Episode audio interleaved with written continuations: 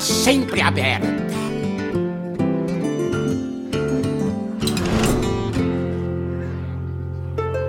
E seja muito bem-vindo à 27 edição do Taverna HS, o seu podcast brasileiro sobre Hearthstone. E hoje aqui nós temos um, um episódio que, bom.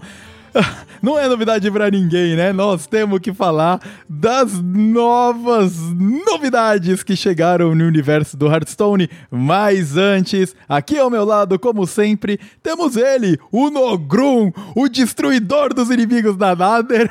Paulo, como estamos aí? Sobrevivendo mais um dia? E aí, Vitor, tudo bom? Sobrevivendo mais um dia, mais uma semaninha aí. E, cara, eu acho que chegou o dia. Chegou o dia que vão parar de acusar a gente de ser passador de pano pra Blizzard, viu? Verdade, né, cara? Verdade. Eu acho que a nossa a nossa metodologia mais panos quentes, aqui mais uma boa, sempre tentando ser ponderado. Tá complicado, né, mano? Tá complicado. Não, a gente vai ser ponderado, mas é que Porra, tem coisa que é mais complicada, né? É verdade, é verdade. Bom, e já que você já deu aí a letra, vamos fazer a escalada do episódio de hoje. Primeiro, nós vamos começar com o bloco de recadinhos, porque nós não temos misplays. Mais uma vez, passou pelo selo Machado de aprovação o episódio anterior.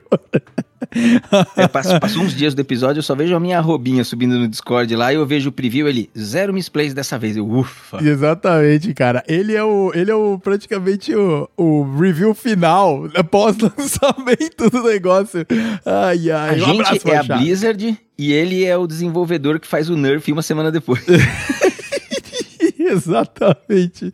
Ai, ai, ai. Bom, muito bem. Então nós não temos aí uh, misplays, mas nós vamos passar o jabazinho dos parceiros do nosso podcast, assim, uma galera que ajuda a gente a construir e, e, a fomentar, né, esse, esse cenário muito legal da, da galera, da comunidade do Hearthstone. Depois nós vamos passar para nova monetização do Hearthstone. Meu amigo, as pedras rúnicas chegaram e essas pedras vão dar problema, vão dar problema. Mas nós já vamos falar um pouco mais sobre isso. Depois nós vamos dar aquela passadela também pelo estado do meta. Hoje não é um episódio muito positivo, infelizmente, né, Paulo? Não é, viu, Vitor? Eu tava fazendo a pauta, geralmente eu me divirto fazendo a pauta, falo, cara, tomara que chegue logo a hora de gravar.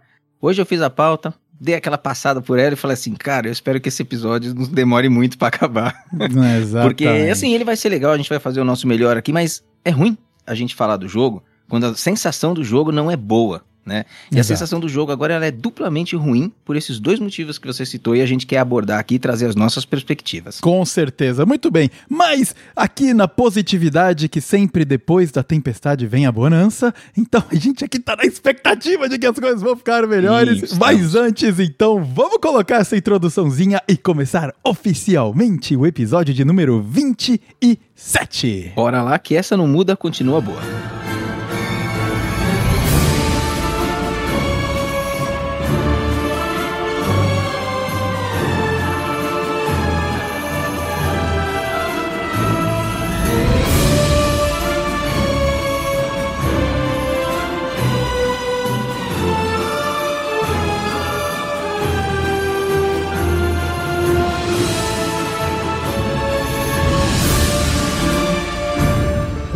Recadinhos e não misplays aqui do episódio de número 27. A gente vai passar rapidão aqui nos recadinhos, uh, porque, bom, a gente gosta sempre de bater na tecla do dos nossos parceiros, né? Mas a gente também não quer consumir 40 minutos aqui, porque a gente tem facilidade tremenda em ficar resenhando sobre as coisas, mas a gente não pode deixar de falar da galera brabíssima do Discord Taverna Hearthstone, que tá desde o dia 1 aqui apoiando a gente. Então a gente realmente tem essa simbiose muito forte com eles. Uh, a gente sempre fala do Machado, mas não é só Machado, não. Toda a galera lá é, meu, é coração muito bom e eles se esforçam muito para manter aquele Discord funcionando legal e sempre tem uns papos uh, da hora lá rolando. Então fica o convite a você, se não conhece, clica aqui, tem o link na descrição desse episódio para ir direto pro servidor do Discord Taverna Hearthstone. Outro jabá que a gente sempre traz, que é um cara classe A, é o Hearthstoria, com os conteúdos sobre lore do Hearthstone, Warcraft. Ele também tá pisando um pouco na lore do Diablo, ele trouxe aí algumas coisas do Diablo Diablo, provavelmente já é, se sentindo energizado pelo Diablo 4 que vem aí pela frente. Então, a qualidade do conteúdo do História é incontestável. É incontestável. Então, o cara realmente traz um conteúdo diferenciado que eu, sinceramente, não sei se tem mais alguém nessas interwebs fazendo no nível que ele faz. Então, vai Brasil! Parabéns, História. Fica aí a nossa recomendação. E é claro que o link para acessar o canal do Hard História no YouTube, no YouTube está aqui na descrição desse episódio. Eu não vi com a qualidade dele nem fora, da, nem fora do Brasil, nem língua inglesa, assim, em termos de lore, cara, com aquele cuidado lá. Eu nunca vi, pode ser que exista, mas eu nunca vi, não. É, não, eu também, cara. Eu, eu também. Até dei uma fuçadinha, viu, cara? Porque uhum. uh, você vê coisa um pouco de lore, mas é ruim sabe? Uhum, é ruim. É. Ele traz, ele traz de maneira muito legal, cara, muito bem, muito bem ditado. O Hearthstone é brabíssimo. É e para finalizar aqui os nossos recadinhos de parceiros, a gente tem que falar também do Casanova, que porra, toda live Casanova tá falando e divulgando o Taverna HS e a gente aqui, pô, em parceria com ele sempre. O cara é gente boníssima, além de jogar muito, joga muito, tá sempre ali no nível 200 200, 300 da ladder, cara. É esse tipo de cara que você vai conseguir ver na live dele. Então cola lá na Twitch, Casanova HS, que eu tenho certeza que você vai curtir o conteúdo do cara e com certeza trombar com a gente por lá, porque tanto eu quanto o Paulo, volta e meia, a gente tá por ali trocando uma ideia com o Casão, não é verdade, cara? É, eu tô lá tentando trocar uma ideia quando eu não sou banido por você, que virou mod lá e agora banco de ditador pra cima de mim, velho. Finalmente você conseguiu, né? Aí, ó. a, gente, a gente teve que encontrar algum caminho. Levou só 35 anos, Paulo. Puta merda, hein, cara. Gostei, gostava mais daqueles meus cinco primeiros lá, desculpa aí. Ai, ai. Mas é isso, então fica aí o nosso convite a você a acompanhar um pro player que explica as plays que ele vai fazer, que engaja de verdade com o chat. O cara, o cara, mano, é uma figura, além de ser meio pirado da cabeça. Então a gente curte a galera pirada da cabeça mesmo e fica aqui a nossa recomendação para curtir a Twitch do Casanova. É isso aí. Bom, vamos lá, Paulo. Vamos falar sobre a nova monetização.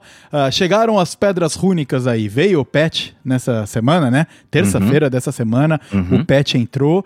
Uh, e junto com essas pedras rúnicas vieram outras mudanças também. Positivas, inclusive, tá? Nem tudo é negativo. O problema é que quando você traz um monte de coisa que aparentemente é bem legal e, e, dá uma oxigenada, principalmente no Battleground, junto com uma outra notícia absolutamente contestável, onde nem os números fazem muito sentido e os valores, todo mundo acaba só falando de uma coisa, né? Então, uhum. não tem como a gente não falar dessa nova monetização que chegou no Hearthstone. Exatamente. E aqui a gente colocou o tópico monetização porque, assim, dessa vez a gente não vai dar aquela passada de pano braba, né? A gente, na verdade, nem faz de propósito. A gente faz inconsciente, porque geralmente a gente tá curtindo o jogo animado e traz aqui uma, um lado bem mais positivo. É, se a gente não gostasse do jogo, a gente nem faria isso que a gente tá fazendo, né? Imagina, né? fazer podcast de graça que dá mau trabalho aí, é só porque a gente curte mesmo. Exatamente. E aí o nosso tópico aqui é sobre a nova monetização. Vocês vejam que a gente não tá falando do novo passe do campus de batalha, que é uma coisa legal. É uma coisa legal, você tem uma experiência ali free to play, você também tem a experiência paga, é igual você tem na já para ladder, né, para ranqueada, pro modo padrão, pro modo livre, você passa a ter Battleground. Isso é super positivo, é super legal. Mas a forma como isso tá sendo, tudo foi encaixado dentro do jogo, tá esquisita. Tá esquisita. E as pedras rúnicas são só a cereja desse bolo muito esquisito. Uhum. Quando a gente para pra olhar aqui o, o BG, a gente já teve ali uma parte do BG que foi suprimido e virou uma barreira pay to win. Exato. Porque antes, para quem não está acompanhando o próximo de próximo, é, no BG era possível você adquirir o tal dos perks, né, Vitor? É uhum. assim que se chama. Exato. Com ouro. E ao adquirir um perk, você desbloqueava aquela possibilidade de escolher quatro heróis no início de um lobby. Escolher um entre quatro. Se você não desbloqueasse, você escolhia um entre dois. O que nitidamente, e assim, não precisa nem refletir muito sobre o assunto, te dá uma desvantagem, você só pode escolher um entre dois ao invés de um entre quatro. Certo. Concorda, Vitor? Eu concordo. Isso foi removido do jogo para ser comprado com Gold. Gold, a gente já falou muitas vezes aqui, é a expressão de quanto tempo você investe dentro do jogo e o jogo te recompensa por ficar lá. Uhum. Então você pode reinvestir esse tempo. Você gastou tempo se divertindo, você ganha alguma coisinha e reinveste dentro do jogo, precisando gastar nada ou menos dinheiros. Alguns episódios atrás eu até comentei, né, Paulo, que eu tava naquele embate, pô, eu vou colocar o meu goldzinho, porque eu não tenho muito, né? Uh, uhum. Vou colocar o meu goldzinho aqui, daí eu vou salvar. Será que eu vou ter dinheiro para comprar gold, né? Também para comprar uhum. o mini set, porque eu não quero pôr dinheiro ali, né? Etc. Uhum. Então, até essa dinâmica ali, ela me incentivava até mais, cara, a fazer de repente mais missões, porque o gold para mim ele era relevante de alguma maneira pouco, tá? Pouco, porque ficava ali entre os perks do BG e o o mini set, basicamente. Mas uhum. para um cara que nem eu, que joga uh, ambos os formatos, uh, praticamente uhum. de igual para igual, na, mesmo, na mesma uh, quantidade, tinha uma interação entre. Eu tava ali no, no mesmo game, que é o Hearthstone, mas uma coisa que eu fazia na ranqueada me dava um pouco de benefício no BG por causa do Gold e, e o contrário também por experiências, né? Então, para uhum. mim, funcionava bem. Uh, mas não vai ser mais assim, infelizmente. Bom, então assim, a Blizzard resolveu, entre aspas, muitas aspas, esse seu problema. Porque agora quem joga BG não tem mais o que fazer com Gold. É, pois é, exatamente. Nada no BG custa Gold mais. Nada. Uhum. Ficou esquisito. Nunca houve um, uma pergunta para a comunidade se achava que isso ia ser legal ou não. Só enfiaram aí junto com um, a, a, novidade do passe, né? E com novidade de quests também, que aí já é conteúdo do BG, eu não pretendo abordar hoje, né? Nosso uhum. lance é ficar na, na crítica da monetização. Então, assim, muito estranho, muito esquisito, uma barreira pay to win que não havia antes e não sinaliza positivo. Eu, eu acho que às vezes até o pay to win ele pode até ser um, um, um pouco forte, tá? Uh, eu acho que um termo às vezes até um pouco mais preciso seria o paywall. Uhum. Então você tá ali constantemente vendo heróis fechados na sua escolha, porque isso já uhum. frustra, tá ligado? Você já entra frustrado. Caraca, isso. eu não tô em é igualdade de condições com a galera. Mas afeta o win rate, não afeta? Afeta o win rate, com certeza. Afeta o win rate. É. Então, mas, mas, é que às vezes o pay to win, uh, às vezes hoje em dia a gente tá caindo muito no como é o Diablo Immortal lá, né? Que o cara uhum. descarrega a carteira dele e o herói dele fica invencível.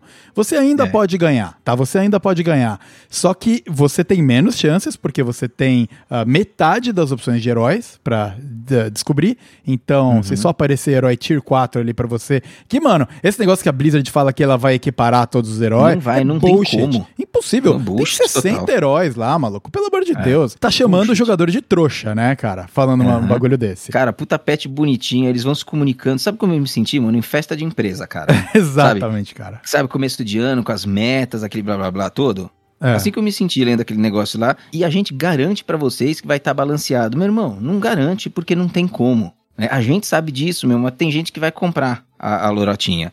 Então é, é, cara, eu acho que foi feito de uma maneira ruim. É uma maneira, mano, a gente já um pouco mais velho, já ouviu muito, muita bullshitagem por aí, sabe? Em é. trabalho, é. em outros ambientes. A gente sabe reconhecer uma bullshitagem quando a gente vê uma, cara. E essa é uma. Essa, essa é uma. E, e é triste, né, cara? Porque, porra, tem jogadores aí que o Hearthstone, oito anos aí rodando, né, e etc. Uhum. Cara, você tá querendo enganar quem? Quantos problemas de balanceamento já não rolaram? E é normal. É um, é um game de uhum. cartas, é um game de, de porra, uh, competitivo. Todo game competitivo uhum. tem problema de balanceamento.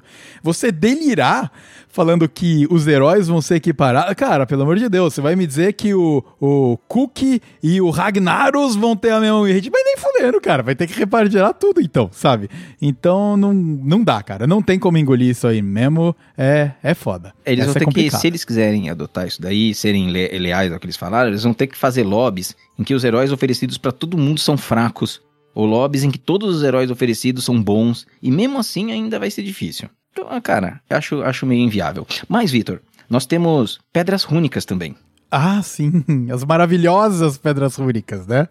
Nós começamos pela parte, a gente tá criticando a parte que, é, a gente, que nos toca menos ainda. que é menos cima, pior. A gente, aqui é menos pior. Então, o que são as pedras únicas? Já aproveita e traz a sua impressão de outros jogos. Porque você é um cara que navega em outros ambientes também, já jogou aí uns joguinhos mobile que a gente sabe que tem umas monetizações bem esquisitas. Faz um resgate delas, explica um pouquinho, principalmente da tua experiência com outros universos aí de moedas virtualizadas como essa? Eu acho que o, o grande problema que a gente tem agora com essa uh, nova monetização que ela entra no Hearthstone é uma coisa que eu até comentei já nos, nos chats e grupos que eu tô por aí, né? Que é o distanciamento do quanto custam as coisas. Você tá transformando em jogo dinheiro certo? E até aí não tem problema, tá? A gente paga para jogar uma parada e você paga em reais e compra pacotinhos. Se você joga Magic, não o MTG Arena, mas o Magic antigo, você pagava dinheiros e ganhava pacotinhos. Beleza, certo? Só que aqui, quando eles começam a entrar com essa dinâmica comprovadamente uh, boa para rentabilizar, que vários outros universos de games, principalmente os mobile, tem aí, uh, você está distanciando quanto custam as coisas. E com o tempo, com o tempo, é muito fácil você manipular ali o quanto vale essa pedra rúnica no caso. Porque por enquanto nós temos essa conversão aí de que eles uh, solidificaram no, por dólar, né? Um dólar são mil pedras rúnicas, se eu não me engano. É essa conversão que eles uhum. fizeram. Beleza. Uhum. No dia 1 um já tem problema. Começaram a perguntar: como é que vai ser para o Brasil então? Como é que vai ser essa localização? A moeda é diferente, os câmbios são diferentes, é tudo diferente, uhum. sabe? Ah, o poder de compra da moeda é diferente. Então, além disso, agora a gente coloca um middleman, né? O um intermediário entre o quanto custa o que você quer, que são os pacotinhos, com o quanto de dinheiro você põe. Porque pode ser que você ponha dinheiro agora e daqui a um mês o valor das pedras rúnicas muda e talvez você pagou mais caro ou mais barato na Pedra Rúnica, porque não tem como garantir, e eles não vão garantir, e não vai ser assim, porque a gente já viu em outros jogos, o valor vai uhum. mudar, cara. O valor vai se ajustar. Exatamente. Tem uma nova casa de câmbio no Hearthstone agora. Exato. A gente brincava com esse nome na questão de pó arcano, com gold, com dinheiro, sabe? A gente Exato. brincou em outros episódios com isso de uma forma que a gente entende super saudável né? E que é muito tátil, você faz a conta e você entende o que você está comprando. Exatamente. Agora não, agora tem uma casa de câmbio de verdade e a gente não controla e a gente sabe que o chefe dela é ganancioso. Exato. Então, quanto que vai custar o próximo bundle? Vai custar mais pedras ou menos pedras? E ainda por cima, o valor de uma pedra é. única muda ao bel prazer deles, porque não tem oscilação de mercado, não tem nada. Eles são donos de todo esse câmbio. Exatamente. E donos do preço final e donos. Isso daí é esquisitaço, cara. E o problema é que funciona. Uhum. Vamos usar o Diablo Immortal aí como exemplo, tá? Um, um game que, na minha opinião, eu, Vitor, tá? Minha opinião, é, é desprezível a maneira com que eles rentabilizam a parada né? Uhum. É, é, é, absolutamente, cara, é uma sanguessuga, entendeu? Que eles estão tentando sugar o máximo de dinheiro possível ali e depois largar o jogo de lado. Onde você tem mil uhum. coisas e moedas ali para você comprar para poder chegar na possibilidade de ter uma, um orb ou uns itens, gemas cinco estrelas e o caralho a quatro, sabe? Então, Isso. o que acontece é que o, a Blizzard ganha muita, muitas ferramentas para brincar com quanto as coisas custam. Uhum. E com isso, o grande problema é, digamos que, cenário hipotético, o Mega Pack custa, vamos dizer aí, sei lá, 5 mil runas, tá? Jogando qualquer valor. Só que se o preço da runa mudar com o tempo, você fica com dificuldade de saber se você tá pagando mais ou mais caro pela mesma coisa com o mesmo tempo. E tem um outro problema que a galera aí tá sinalizando pra caramba, e, e de novo, novo, vem aquele sentimento do Diablo Immortal para a comunidade que estava jogando o Diablo Immortal e é por isso que tem tantos produtores de conteúdo reclamando. O que, que você vai fazer com as runas que sobraram, certo? Você vai lá, compra o pacotinho e sobraram 30 runas ali fazer uhum. com essa uhum. parada? Eu vou comprar um outro item baratinho, que na real eu nem quero, mas eu vou comprar para usar, ou eu vou ficar com esse dinheiro literalmente morto. E de novo, runa é dinheiro. É dinheiro ali uhum, que você está colocando. Então, na verdade, assim, colocar as runas hoje causa uma impressão de para que, que eles colocaram se eles estão fazendo a coisa entre aspas um para um. Então, assim, para eu comprar um mega bundle, eu vou gastar a mesma coisa. Eu vou pegar o meu dinheiro, vou transformar em runas e com essas runas comprar o mega bundle comprar uma oferta na loja. As ofertas que estão na loja hoje, todas elas praticamente têm o mesmo valor do que tinham em dinheiro até outro dia. Uhum. Então, para que, que eles estão fazendo isso? Porque é mais uma camada de complexidade, mais uma forma de você é, não tornar tangível para a pessoa que está gastando quanto ela está gastando e dá para evoluir isso de muitas formas que a gente já viu que eles conseguem fazer. O Diablo Immortal tem um monte de moedinhas, né? Eu não jogo, mas assim, eles têm, ele tem as gemas, ele tem as moedas próprias do os jogo. Os orbes então, lá e Os orbes, é. e assim, você junta um para pegar outro e os outros para pegar um mais um. Então, é. cara, nada impede da gente evoluir para mais outros tipos de pedras rúnicas, em que, mano, mil pedras rúnicas um dia vão comprar uma pedra rúnica superior e com 10 pedras rúnicas superior, você pode fazer uma lendária diamante que você quiser sabe? Quando tiverem um monte no jogo. Nada impede essas coisas de chegarem. É, é, é, só a ponta do iceberg da virtualização e de nos afastar de entender quanto que as coisas custam e como que as coisas funcionam, qual é a dinâmica desse mercado. Porque nós somos consumidores de coisas por aí, de dinâmica de mercado, mano, todo mundo entende em algum grau. Só que esse mercado virtual é mais difícil, porque nós só não fazemos as regras, a gente não, não, não entende, a gente não tem acesso e, e, não entende tão bem a dinâmica dele. Então pode ir para qualquer lado.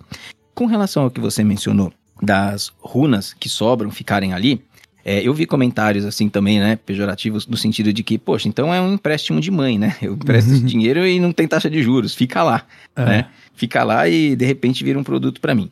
Você sabe que para esse tópico específico, esse não me pega tanto tá? Esse não me incomoda, a gente até conversou aqui, né, em outro momento uhum. entre nós, porque eu, o meu sentimento como jogador de Hearthstone é que meu dinheiro já tá parado lá dentro. E, e, numa outra moeda, entre aspas, que a gente já discutiu em outros momentos, que é o tal do pó arcano, né? Uhum. O pó arcano, é, eu compro packs, eu sei que parte daqueles packs vão virar pó arcano, e eu compro num valor bom de pó arcano, porque eu consigo fazer o cálculo e saber se ele tá bom ou não, porque eu pago com dinheiro. Exato, exatamente. Né? E aí os cards repetidos, e aí os cards repetidos, faço dust, somente se tiver um nerf legal, e ele fica lá. Mas é meu dinheiro ali, naquele potinho azul. É o meu dinheiro.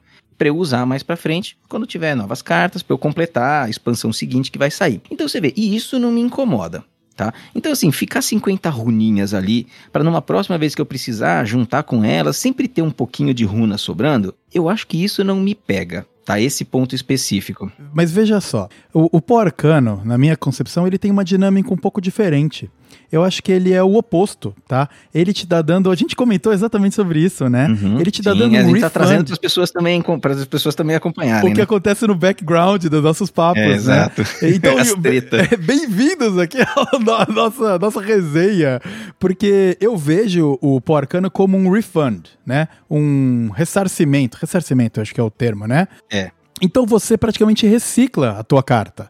Vamos de novo fazer uma comparação com um card game físico.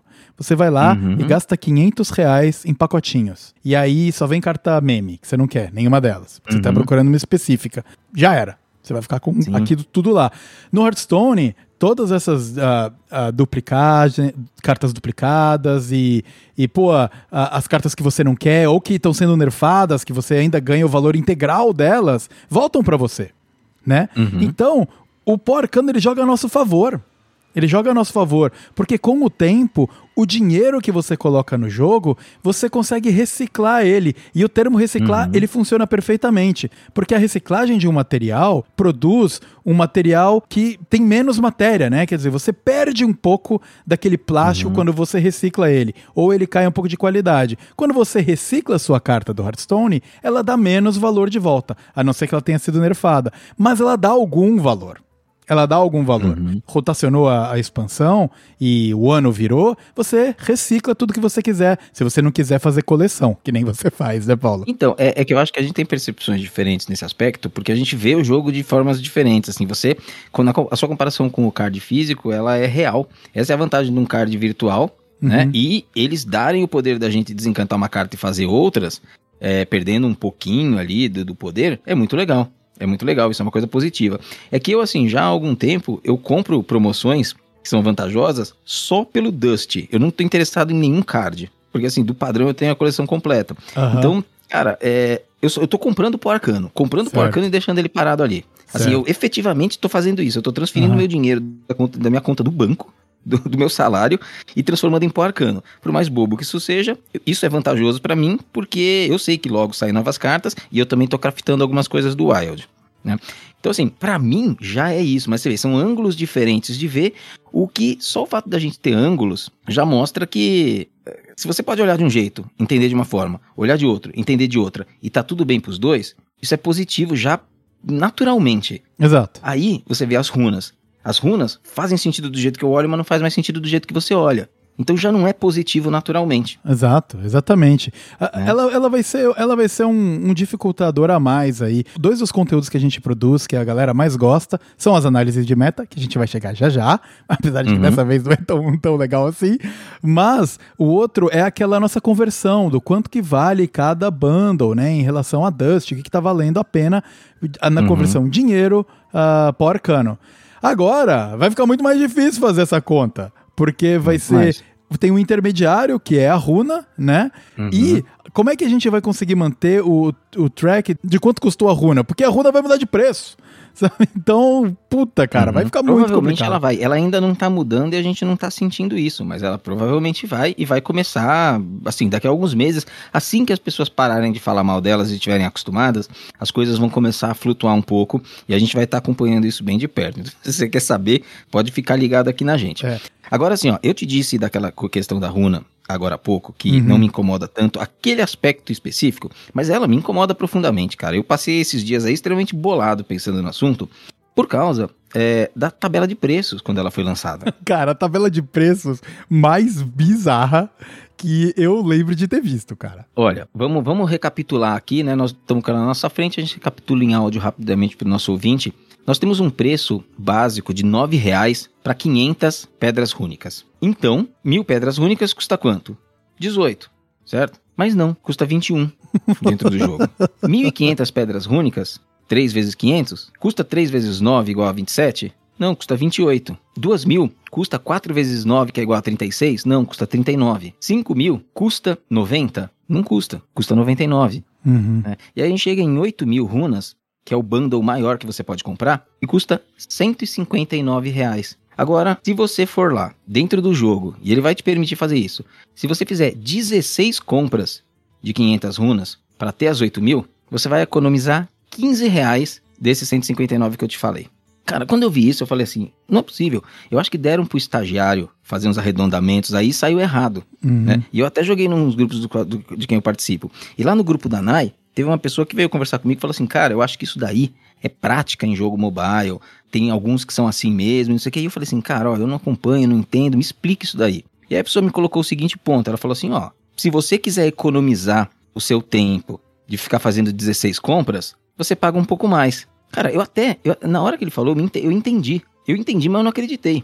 Entendeu? Eu entendi, mas eu não acreditei. Porque isso, Vitor, isso, mano, assim, é, é o cúmulo da mediocridade, na minha opinião. Assim, é o hum. cúmulo da mediocridade para uma empresa como a Blizzard, que tem na mão um conteúdo que ela tem na forma de Hearthstone e na forma de World of Warcraft. Uhum. Você uhum. tem um jogo foda e que você pode monetizar um monte de coisa. Um monte de coisa, mano. Um monte de lore. Você tem 24 expansões. Cada expansão com as suas musiquinhas, mano. Os seus personagens clássicos. E você criou exploradores, os deuses antigos. O Nisote, mano. A lore do Nisote foi desenvolvida basicamente dentro do dentro do Hearthstone, segundo Tanaka. E depois você teve os mercenários, e você tem um monte de coisa legal. E pode, meu, customizar skin, pode customizar emote, pode customizar falas. Tem um mundo de oportunidades, mas você resolve, mano, entregar como produto, clicar menos dentro do cliente do jogo, uhum. pro seu consumidor. Uhum. É? O... Você pode colocar um monte de coisa legal lá, mas você coloca a coisa mais lixo que você encontra, pior experiência, você coloca na tela mais importante do jogo, que é a de, de, de, de dinheiro, e uhum. fala pra pessoa assim: olha, eu coloquei essa experiência horrorosa para você aí porque eu quis. É. Mas se você não quiser ela, é só me pagar 15 reais. É. É. Mano, isso daí é inacreditável, velho. É, é, inacreditável, cara, sobre a minha perspectiva. E até no mundo dos mobiles, cara, que tem esse, esse meu, essa abertura e virar o balde de dinheiro para você comprar as moedinhas do game para poder fazer qualquer coisa, ou poder acelerar a construção de alguma casinha que você tá fazendo, ou poder acelerar o, o, o número de horas que você vai poder jogar de novo, etc. Eu tô com um, exemplo aberto aqui, que eu inclusive já tinha preparado para essa discussão, que é um, uhum. é um game de fazer trem, né? De você leva trens para lá e para cá. E, ah, claro, a, a, moeda dele são gemas. São gemas, umas gemas, uns diamantezinhos verdes, né? E veja só, uhum. tem um bundle aqui de mil gemas. Eu vou falar em dólares, tá? Se você me permite, é porque é o uhum. valor que eu tenho exposição aqui. Mas o racional vai valer, tá? O, o pacote de mil gemas, que você compra uma boa quantidade de coisas com mil gemas, cara. Já é um Até o símbolo já é uma carteirinha cheia, assim. Não é tipo aquele símbolo de uma geminha. O, o, o menor quantidade que você pode comprar é 200, né? Então lá, mil gemas custa 30 dólares, tá? Aí, vou pegar um multiplicador dele, que tem aqui a promoção também, só para ficar fácil. 6 mil gemas. Então, 30 dólares vezes 6, 180 dólares, correto? Uhum, Não, custa uhum. 150. Você tem 30 dólares de desconto porque você está descarregando 150 dólares num jogo mobile de merda, entendeu? Porra, exato. Bem-vindo a fazer um supermercado na vida real e pegar umas coisas em maior quantidade lá no pacotão. Exatamente, é a, a, diferença que já está estabelecida entre varejo e atacado, meu amigo, sabe? Então, olha lá, você. E assim, 30 dólares, cara, é significativa a diferença. 30 dólares é, porra, é bastante dinheiro, cara. Eles aqui estão fazendo o caminho contrário.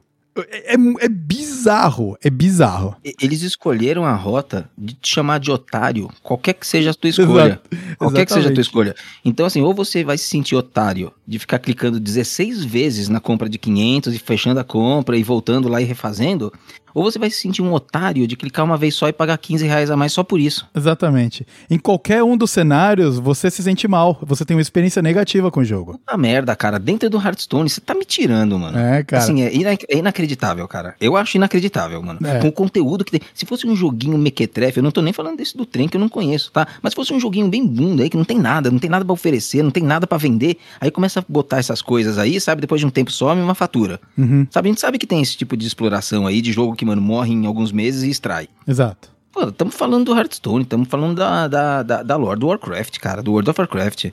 Pelo amor de Deus, mano. Pra mim é o cúmulo da. É, é, é, assim, eu não consigo nem dizer se isso é desonesto. Para mim isso é medíocre, cara. É, é medíocre. É. Medíocre. É. É. Então, assim, eu fiquei, mano, bolado com esse negócio aí, cara. Então, assim, já me sinaliza mal. É, a intenção tá lá, né? Apesar de ainda não estar afetando tão diretamente a ranqueada ainda, mas vai, é uhum. vai. É questão de tempo, né? Um, é. E aqui, vamos tentar aqui fazer um serviço a você, ouvinte. A gente fez a quebra do reais por mil pedras rúnicas, né? Então, uhum. por enquanto, Paulo, onde que estão aí, nesses valores que a gente tá hoje, né? Que você comentou, uhum qual que tá a melhor conversão de real por mil pedras rúnicas aí em todos esses pacotes? A melhor conversão é as 500 pedras rúnicas, uhum. né? Então ficam 18 reais por mil pedras rúnicas. Por outro lado, tem o de 1.500, né? Aonde a conversão para mil pedras rúnicas é 18,7.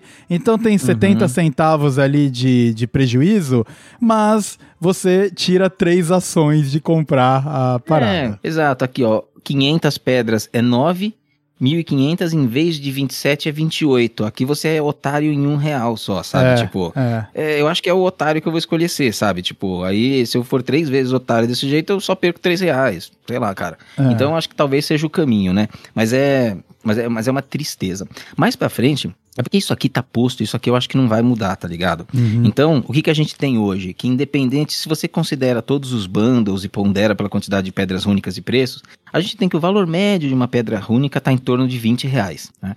Então, assim, esse é um valor que hoje a gente está colocando como referência aqui. Eu já comecei a pensar em como que a gente vai fazer essa ligação com outras coisas que a gente falou em outros episódios, para também trazer a pedra rúnica para esse universo. Então, assim, em média, 20 reais a cada mil pedras rúnicas, do mesmo jeito que a gente já sabe que 75 de pó arcano por real é uma quantidade boa e que um pack dá mais ou menos 100 de dust. Agora a gente vai começar a tentar amarrar através de packs, muito provavelmente, as pedras rúnicas nesse dust, nesse dinheiro e na relação que tem com o gold através do pack. Então uhum. vai ficando uma coisa mais emaranhada, mas dá para fazer com calma aí, né? É, às vezes é difícil de esclarecer, talvez a gente monte um, um, um apoio mais visual, sabe? Coloque em algum lugar para as pessoas poderem olharem. Mas a gente vai começar a acompanhar isso de agora em diante, independente da minha frustração absurda com essa escadinha de preços dos bundles aqui, cara, que foi uma coisa que me frustrou, porque não é nem questão de achar caro ou barato. É questão de olhar e falar que eu tô vendo a intenção por trás dessa coisa aí. Mano. É, exatamente. Pô, e é um, é um game que tem muita gente que a gente já comentou, né? Tá aí. ah, faz tempo. Então, uhum. galera, não é trouxa. Não é um jogo que começou agora, sabe? Então, uhum. é complicado, é complicado. Mas fique com a gente, ouvinte. A gente vai explorar isso aí e, dentro do possível, sempre trazer qual é a melhor opção para você gastar de maneira eficiente o seu dinheiro. Eu acho que é parte do nosso, do nosso mundo matematicoide aqui, Paulo, é poder também contribuir com, ok, aonde eu tô Isso. perdendo menos, né? E se não quiser gastar, não gaste nada. Mas se for gastar, que gaste da forma melhor possível, né? Exatamente. Bom, acho que a gente fechou aqui, né, a, a, o assunto, a polêmica Pedras Rúnicas. É, nem é polêmico, mano, é frustrante só, é, cara. Frustrante, né? Aí a gente pode passar pro tópico 2 de frustração vamos, desse episódio vamos, maravilhoso, vamos. Isso, vamos continuar mais frustrado? Vamos lá, Paulo.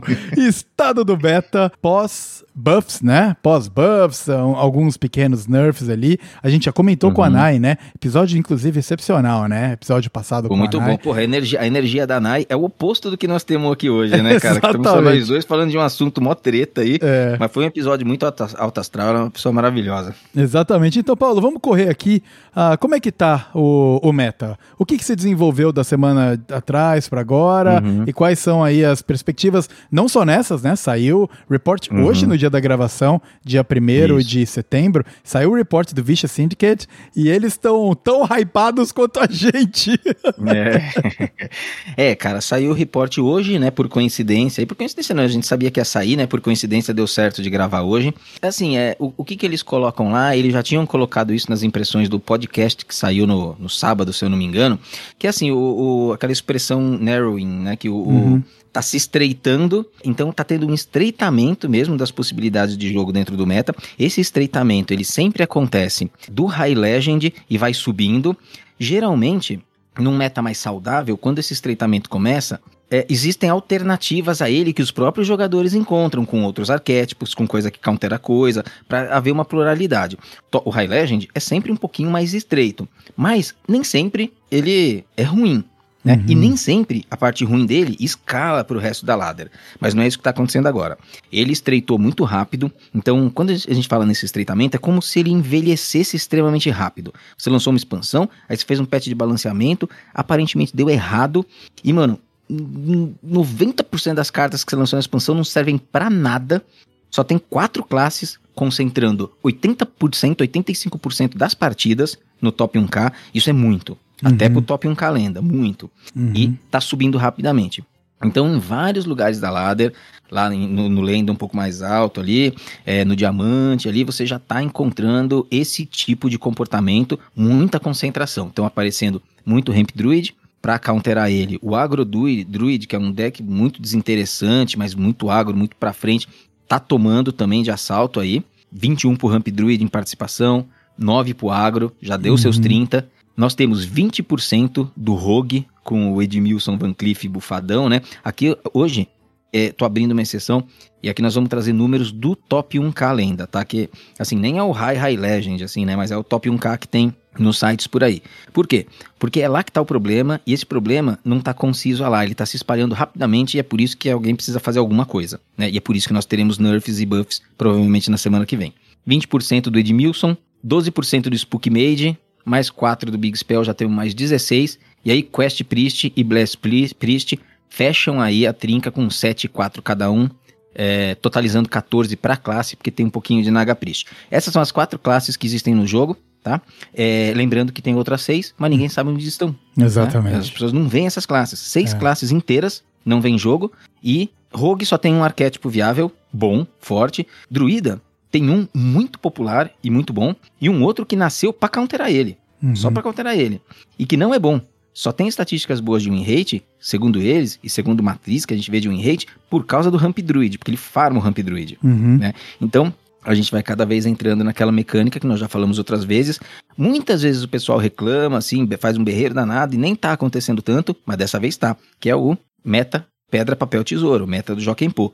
Esses arquétipos que nós, nós mencionamos, quando você olha a matriz, né? Nós temos aqui na nossa pauta, o nosso ouvinte não está vindo, mas ele pode ir no reporte do Vicious e dar uma olhada. Ao filtrar apenas por esses arquétipos principais, a matriz chama a atenção, é, não é porque assim é, é tem um, um, arquétipo que domina tudo, é porque todas as caselas têm cores fortes. Exato. Quando a cor é forte, é porque ou é muito vermelho, ou é muito verde, indicando que é muito favorável ou muito desfavorável. É a polarização, né? Isso é um meta altamente polarizado. Muitas vezes um deck, ele é muito forte, ele tem toda a tirinha dele de matchup verdinha, só que é um verde clarinho em todas elas. Ou seja, o deck é superior, mas todas são perdíveis. Tudo dá para perder e ganhar ali, embora seja um bom deck. Isso também pode merecer um nerf, dependendo da ótica. Mas quando a matriz é desse jeito, você não pode olhar a linha procurando uma cor só. Você vai ver tanto verde quanto vermelho, mas muito forte, indicando que tudo está é, meio polarizado, né? com algumas pequenas exceções.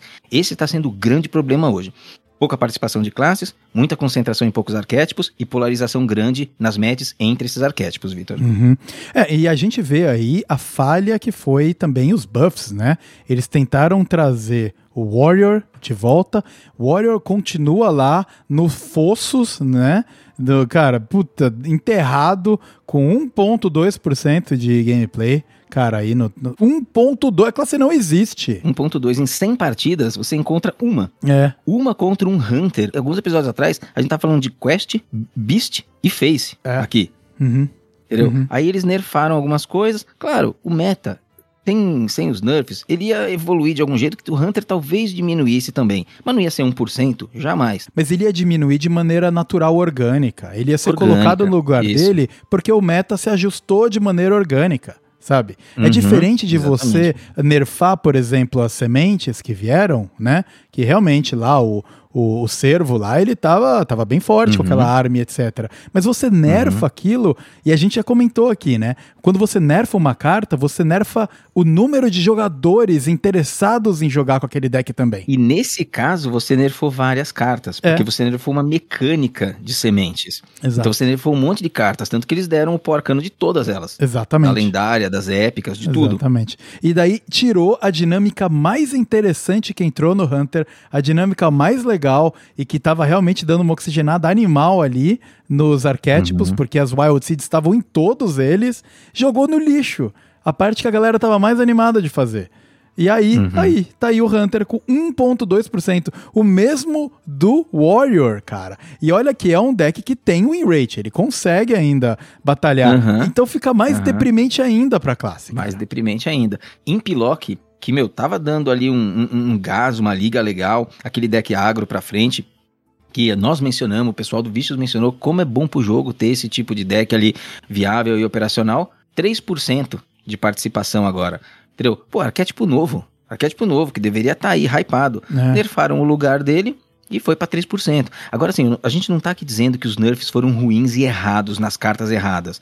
Só que alguém ali não enxergou o que ia acontecer depois disso. É. Tá? Alguém ali não enxergou. Xamã contra o Shaman com os murloquinhos vinha muito bem. Ele já era opressor, ia sair do controle. Ele tem 3% de participação no meta agora. Uhum. 3. É. Né? Complicado até de saber aonde que foi o erro, se foram vários, porque carta a carta, a única coisa clara é o buff no Edwin que eles fizeram já pedindo desculpa, porque ih, a gente não viu que iam trazer um arquétipo foda aqui, foi mal aí, eu tava, foi mal, tava loucão, sabe, o famoso? Exatamente. É, então, mano, é, é assim, é, é, cara, é tanto, tão, tão esquisito e tantos erros, assim, né, que a gente fica meio na, meio na bad, viu, Vitor? É. Então, eles, hoje, essa semana eles falaram que hoje eles estão travando lá internamente um novo, definindo as novas cartas e travando o novo patch, e que semana que vem ele sai. As notas devem sair no meio da semana, parece que ele vai sair mais para sexta-feira. A gente vai ter outro patch de balanceamento logo em seguida. Antes de sair o mini set, nós já temos duas mexidas. É... A, a, minha impressão pessoal é a de que eles foram muito tempestivos no primeiro patch, que dava uhum. para esperar um pouquinho. Uhum. O erro no Rogue deixa isso muito claro, né? Aí é até injusto da minha parte, né? Eu tô vendo agora em retrospectiva, né?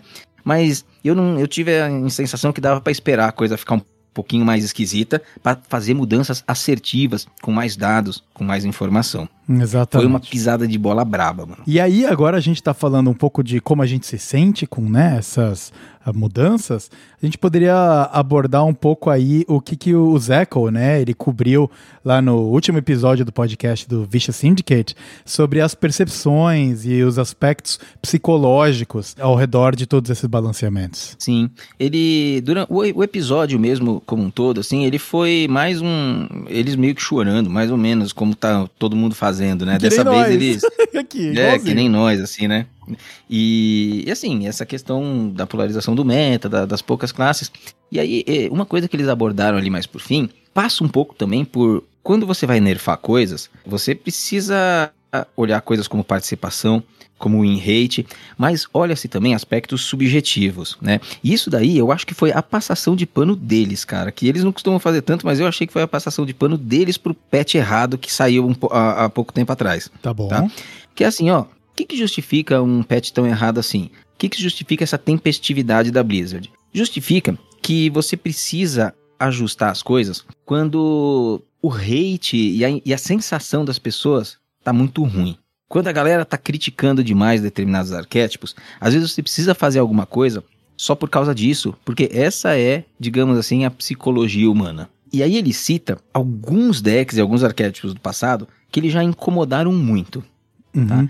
E aí ele fala assim, ó, se você pegar um arquétipo que incomoda muito naturalmente, como um Control Priest, como o Ramp Druid atualmente, como era o Bruxo com Ingressos que queimava seus decks, Sacerdote com Ilúcia, todos esses decks são meio disruptivos e causam uma sensação, a pessoa tipo, dá um soco na mesa e depois sai cuspindo marimbondo por aí. Pega de 100 jogadores que enfrentam esses decks, pega quantos deles se sentiram desse jeito. Então vai ter deck que 20 pessoas ficam putaças depois de, de enfrentar esse deck. Às vezes mesmo ganhando. Uhum, uhum. Tem deck que vão ser 30. Tem deck que vão ser 60 pessoas que ficam putas.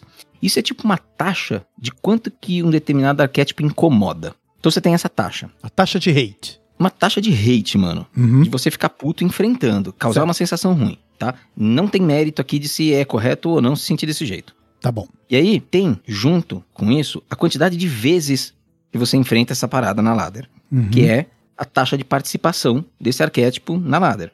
Se você pegar um deck que tem 60% de hate, 40% de participação, a coisa é assombrosa. Uhum. Você multiplica um número pelo outro, te dá uma nota final ali, que é tipo a nota de, tipo, do hate do deck, sabe? De quanto ele, ele não tá funcionando como você quer como negócio. Porque, velho, eu não posso botar na ladder um bagulho que domina a ladder e todo mundo que enfrenta detesta. Assim, em tese você pode. Pode até estar balanceado, mas causa muita frustração para as pessoas. Uhum. Então, e- ele ficou trabalhando essas questões e, e foi uma discussão bem interessante, porque é basicamente uma coisa que a gente aqui, Vitor, vai olhar muito em hate, a gente olha taxa de vitória no mulligan, taxa de vitória ao comprado, e aí a gente consegue, no meta atual, a gente vê alguns agressores. Então, por exemplo, o Guff tem uma excelente taxa de vitória no mulligan. Uhum. Entendeu? Ele é um card que tá, tá, tá, tá escapando aí, talvez. Pode ser puro in hate no Mulligan, pensando num Ramp Druid que tá descolado, ele pode ser um alvo, pensando do ponto de vista matemático. Agora, quanto que o druida incomoda as pessoas no meta? Elas estão causando muito mal? Então, esse foi um ponto que eles trouxeram, que muitas vezes você precisa abordar olhando para esses critérios que são subjetivos e psicológicos. Pode ter sido muito o que aconteceu no patch anterior, cara, os caras bufaram o Ladino, sabe? Não tava com jeito, não precisava, eu acho, que bufar o Ladino, sabe? Eu Uhum. jogo com a classe bastante, é, não parecia que você precisava ainda mais bufar uma carta como o Edwin, mano, que a gente sabe do que ela é capaz. É. Então eles podem ter, eles podem ter bufado a sensação das pessoas também. Pô, vamos fazer esse pessoal do Ladino, a galera do Ladinão é muito engajada, tá? Vamos fazer essa galera ficar feliz com o Miracle? Vamos. Então foi um patch de feelings que eles passaram o pano e disseram, precisa. Só que aí descacetou a parte matemática da coisa, mano. É. Entendeu? As participações foram todas pro brejo, as win rates ficaram tudo descacetadas, só tem match polarizada. Foi um patch errado. Porque ele não foi um patch sustentado, mano. Foi um patch psicológico. Entendeu? E aí aqui eu tô pegando a abordagem dele, que eu concordo com a abordagem, mas eu continuo com muitas dúvidas de se esse tipo de abordagem precisa ser tão central assim num patch de balanceamento. Principalmente Uhum. se você antecipa ele pra deixar todo mundo meio, ô, pô, vou, vou agradar a galera aqui. E eles abordaram mais como uma justificativa. Eu aqui acho interessante, mas não gosto da justificativa, cara. É, não acho. é. meio- Hoje tô negativão aqui, cara. Porra, esse episódio é histórico, mano. Mas é que tá tudo meio, meio complicado, na minha opinião, cara. Você trouxe aí a taxa de hate, né, e a taxa de presença. Eu acho que é um exercício muito interessante da gente fazer, porque ah, vamos colocar dois cenários aqui. Nós temos aí a taxa de hate em 50%, né? Quer dizer, metade das pessoas que jogam contra aquele deck odeiam jogar contra o deck. É alto, é alto. Uhum. Tem uma puta resistência. Só que ele tem a presença de 20% no meta. Isso nós vamos chegar a um índice, então, entre os dois, de 10%, multiplicando 0,5 por 0,2. 50% vezes 20% dá 10, certo? Então, tá ali 10. Coloque isso no índice. Guarde esse número na memória. Vamos agora falar sobre um outro deck, um outro cenário, para um deck que tem, por exemplo, 20% de taxa de hate, certo? Mas a presença dele é 50% no meta. Então, partida sim, partida não, você joga contra o deck. E 20% das pessoas que jogam contra esse deck odeiam jogar contra ele. Então, tecnicamente, ele não é tão odiado assim pelas massas. Mas, se você calcular o índice que a gente comentou anteriormente, ou seja, taxa de hate multiplicado pela taxa de presença, dá 20% vezes 50%, resultando em 10. 10% também. Exatamente o mesmo índice que a gente teve no, no deck anterior, que era muito odiado, mas com menos presença. Uhum, isso. Então, no fundo, os dois decks estão fazendo mal igual, né? No sentimento de hate. É, a, e aí eles colocam uma coisa interessante, que é assim, uma preocupação de que o índice é o mesmo, né?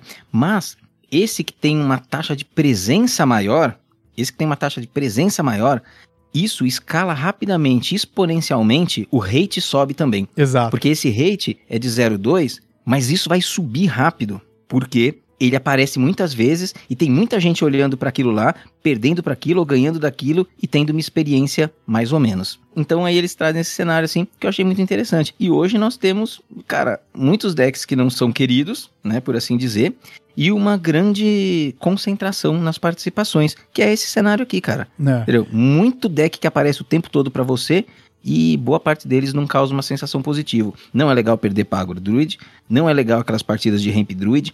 Teotar é um card eu considero interessante. Cara, ele é disruptivo, disrupção causa sensações de raiva nas pessoas, uhum. né? Edwin Van Cleef com fantasmas gigantes e arma batendo na cara.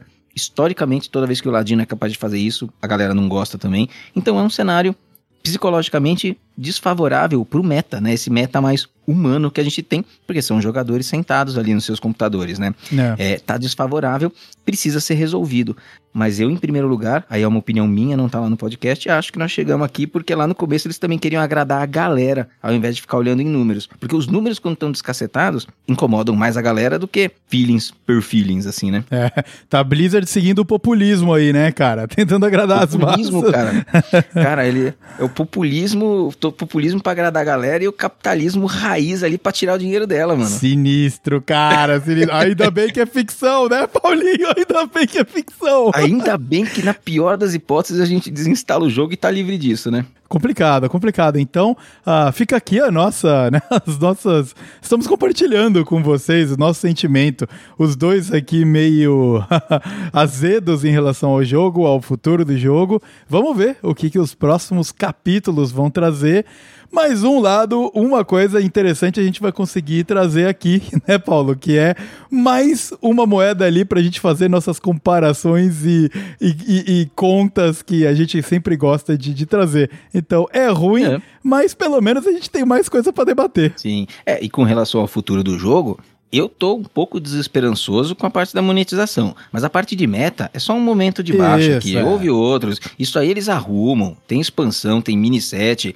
Fica soltando nerf aí, dando pó pra, pra, pó arcano pra galera aí até arrumar, cara. Não Exato. quero saber. Mas arruma. Mas uma hora arruma. Exato. Né? A parte da monetização é mais tensa, cara. Vai demorar um pouquinho pra desandar, mas provavelmente desanda. Exatamente. É isso aí. Eu acho que fechamos aqui a nossa pauta, cara. Tem mais alguma Fechamos, coisa que cara. você gostaria de compartilhar que a gente ainda não cara, abordou? Acho que vou comprar um remédio para dormir, só isso, mano. Vai pegar comprar um calmante, é, né? Um comprar um calmante aí pra tentar. É, eu acho que tá tranquilo. É isso aí, galera. Então, lembrando, a gente não aqui tá dando, é, recomendando você tomar Rivotril de canudinho. Não é o que não, a gente não tá recomendamos. falando. Né? Então, toma um chá de camomila. É calmante. É. Consulte o seu médico. Se você não tiver um médico de confiança, pergunta no Twitter. Que, ou procura no Google. Mas o problema é que vai ser câncer. Qualquer coisa que você procura é, câncer. Exatamente. Gente, não façam isso, tá? Não tomem Rivotril a menos que precisem. Exatamente. Muito bem. E eu vou ficando por aqui. Uh, muito obrigado, ouvinte, por ter ficado conosco até agora. E eu acho que hoje, mais do que nunca, a gente convida vocês a vir continuar esse papo com a gente uh, no Twitter, no arroba tavernahsbr ou arroba v Starzinski ou arroba nogrum. Uh, se você quiser entrar em contato com a gente pelo Twitter ou pelas lives por aí, né? Então, se você vê ou vê Starzinski ou Nogrum nos chats da vida por aí, o Paulo tá sempre lá acompanhando a Nayara. Eu eu tenho acompanhado bastante o Casanova, então é fácil nos encontrar por aí. Ah, mas a gente pinga nos outros teses. Volta e meia, a gente tá cada hora num lugar.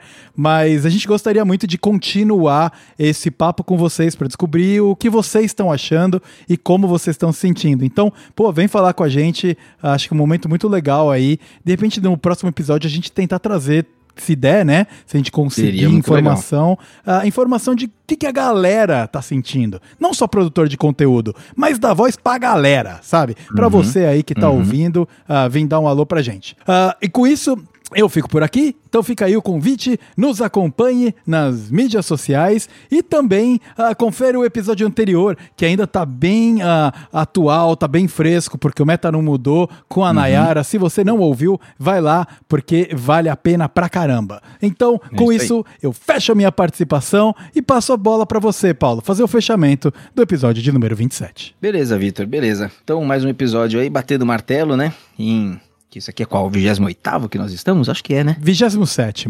27, tô um pouco adiantado aqui. Tô querendo que as coisas caminhem mais rápido pra gente estar tá em outro meta, né? passa, passa logo o tempo, vai, passa, né? É, isso aí. Não, mas esse foi um episódio, assim, esse é o primeiro episódio que a gente faz que a gente traz muita crítica, né? E que pouca coisa a gente tá defendendo aqui. Mas eu acho que é um momento importante, eu acho que é, criadores de conteúdo, as pessoas que gostam do jogo, e aquelas, principalmente aquelas que acompanham há bastante tempo, é um momento importante, assim, de também refletir bastante sobre o que está acontecendo, né? Consumir alguns conteúdos, formar uma opinião que não precisa ser igual à nossa, não precisa ser igual a de outras pessoas, né? Trazer o conhecimento que tem de outros jogos, né? Experiências que já teve em outras plataformas também. E como o Vitor disse, né? É, trazer para nós, assim, se quiserem nos procurar nessas redes todas que ele mencionou, vai ser muito legal a gente trazer algumas opiniões aqui, né? E se forem complementares às nossas, meu, melhores ainda, melhor ainda. É, mas o, o, discordar também é muito importante, né? É, muito importante. É muito a gente está aí incentivando a você, caso discorde com a gente, vem dar um alô, com certeza. Sim, com certeza. Não, a gente respeita todas as opiniões, a gente só dá um bloco depois, mas respeita muito. Eu dou um raid. É, é brincadeira, gente, é brincadeira. Então, sim, venham conversar com a gente, venham, vamos discutir essa parada aí que é importante. Hoje, episódio, assim, nós estamos aqui meio que na boa, né? Estamos tocando nossas vidinhas, mas a parte do Hearthstone aí tá um pouquinho mais desbalanceada, né? Semana que vem, talvez a parte do meta seja um pouco corrigida, a monetização, a gente precisa esperar um pouquinho, ainda vai ver com muita calma. Aqui, se vocês acompanharem, vocês vão estar tá por dentro de como que vai estar tá rolando essa flutuação dessa nova casa de câmbio de pedras únicas. E é isso, Vitor. De, de resto, agradeço a você novamente aí, mais uma participação, né? E gravando hoje no meio da tarde, né? Então tenho que, pós-almoço aqui, tô voltando pro meu reuniãozinha de trabalho, já que nem o meu dia acabou hoje. Geralmente é só o meu que acabou, o seu ainda vai continuar. Agradeço a tua participação, agradeço aí a presença dos nossos ouvintes, a paciência aí nas nossas. A gente choramingando aqui o episódio inteiro, né? Espero que vocês tenham gostado. Próximo episódio, nós já provavelmente já vamos falar de nerfs, de balanceamentos ou do que já vai estar acontecendo após eles, então provavelmente com muito mais positividade e esperança. E nessa toada, eu me despeço de vocês. Até a próxima semana. Fiquem todos muito bem, fiquem todos com muita saúde e a gente se vê na ranqueada. Até mais. Malfurion Tempest Furia contra Valira. É melhor abrir o olho cenários me guia para a vitória.